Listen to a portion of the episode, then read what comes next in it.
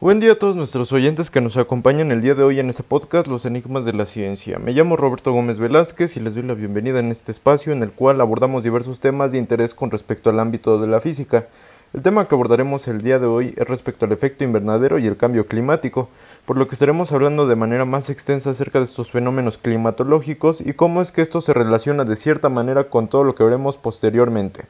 Ahora bien, para dar inicio con la explicación, procederé a darle la palabra a nuestros invitados que nos acompañan en el episodio del día de hoy, y con esto me refiero a Adelisa Arenas Hernández, Jan Michel León Juárez y Óscar Suárez Muñoz, que nos van a compartir un poco acerca de sus conocimientos con respecto a este tema y que en esta ocasión nos describirán de manera muy concisa lo que es el calentamiento global y cuáles son sus causas, al igual que la manera en que éste repercute de diversas maneras alrededor del mundo. Muchas gracias por la invitación y por la oportunidad tan grande de estar aquí con ustedes y con nuestro querido público que nos acompaña el día de hoy.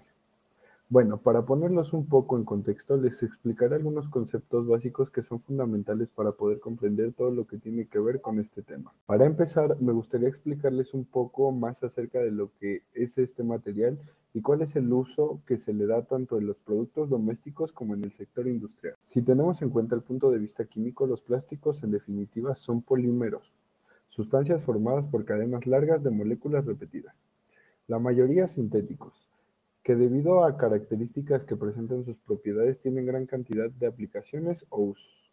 Existen dos grandes familias de plásticos, termoplásticos. Son, son plásticos fácilmente reciclables, ya que funden cuando se calientan y por tanto se pueden moldear repetidas veces sin que sus propiedades originales se alteren demasiado.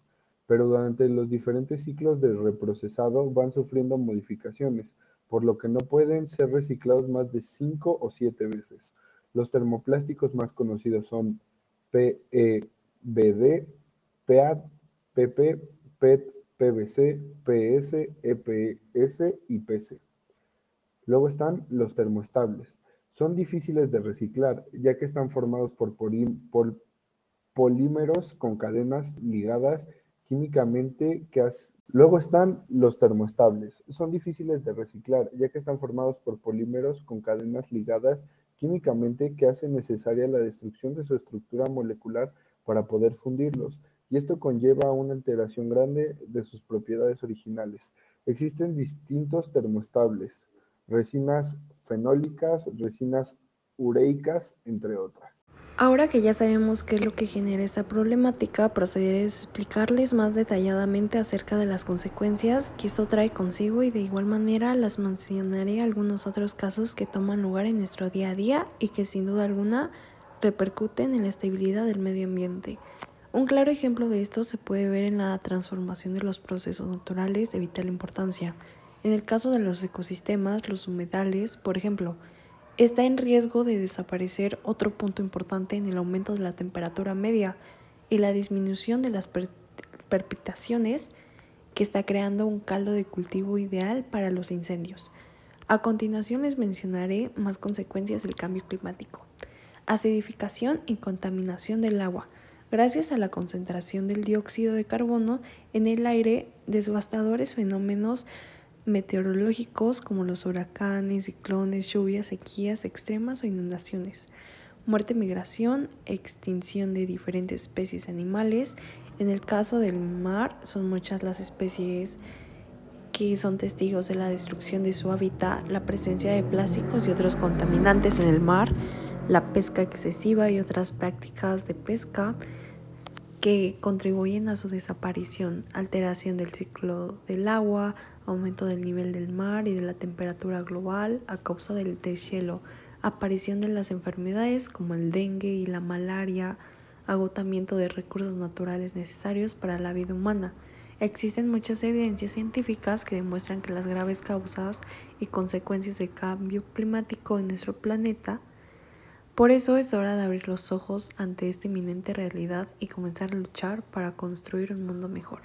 Con base en lo anterior me gustaría mencionar algunas recomendaciones que sin duda alguna cada uno de nosotros podemos poner en práctica con el objetivo de poder reducir nuestro impacto ecológico y poder contribuir en reducir el cambio climático que va muy de la mano con el calentamiento global, como lo vimos anteriormente. Después de cargar tu teléfono desconecta el cargador, así ahorrarás energía.